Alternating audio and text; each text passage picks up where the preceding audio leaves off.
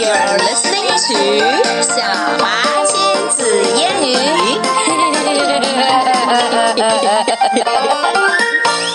okay, Emma，我们来讲 Mountain Rescue Okay, let's do it.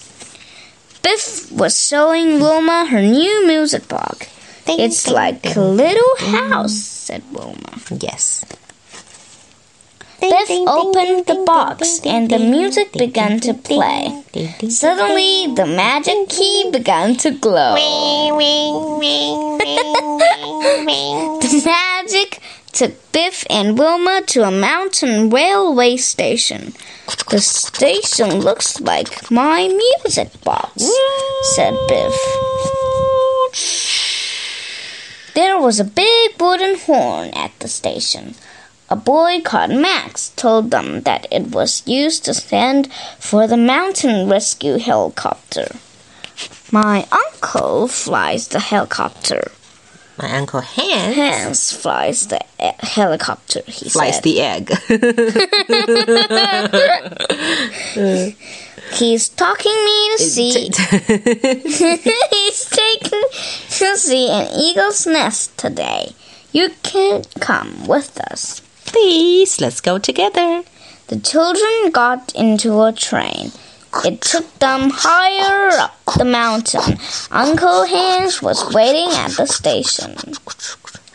Hi, boy and girls. Hi, Max, said Uncle Hans. I'm glad some of your friends have come with you. Let's go together. Uncle Hans and the children went up a steep track. They saw some people climbing a steep rock. That looks scary, said Biff. Just then, Uncle Hans' phone rang. I, I have to go back, but you can see the eagle's nest from here, he said. It's just over there across the valley. The eagle was sitting on her nest. Suddenly, she squawked and flew into the sky Ah, ah, how do I squawk? I don't know how to squawk. 太难听啦！ Ah!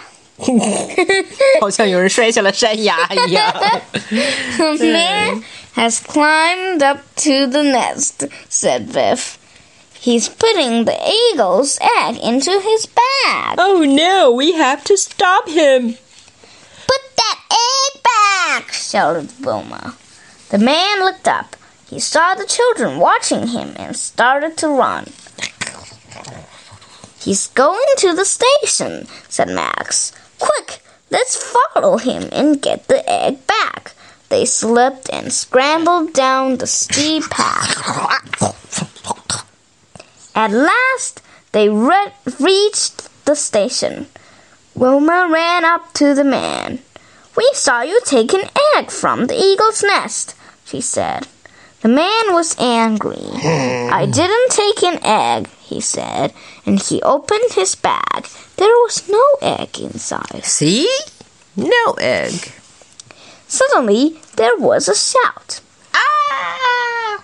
One of the climbers has fallen, said Max. We must call the mountain rescue team. Wilma ran to blow the horn, but the man tried to stop her. Give it to me. Give me that horn, he shouted, but Wilma pulled it away from him. No! Wilma looked in the horn. He's hidden the egg in there. Here, she said. The man started to run, but Biff tripped him. Crash. Crash. Max took the egg and wrapped it in his jacket to keep it warm. then Wilma blew the horn. Boom, boom, boom. OK，挺像的吧？还不够响。对。 The mountain rescue helicopter flew into the sky. Everyone cheered as the climber was lifted to safety. The helicopter landed, and Max showed Uncle Hans the eagle's egg. We must put the egg back before it gets cold, said Uncle Max. Yes, we have to do that. Wait, Uncle Hans, Uncle Max. okay. Uncle Hans climbed up to the nest and put the egg back. Here you go. The egg saw Oh no, 你怎么了，Emma? Everything is an egg today. The eagle saw the egg and flew back to her nest. Imagine an egg flying. Three big feathers floated gently down to the children. The eagle is saying thank you, said Biff, as the magic key glowed. There's a wooden horn on your music box now, said Wilma. How did it, it get here? Get there. There. it must be magic, smiled Biff. Yes, everything is magic. I'm afraid that I'm going to say, How did it egg here? Uh, the smiled egg. and so that's all for this egg. Goodbye. Goodbye.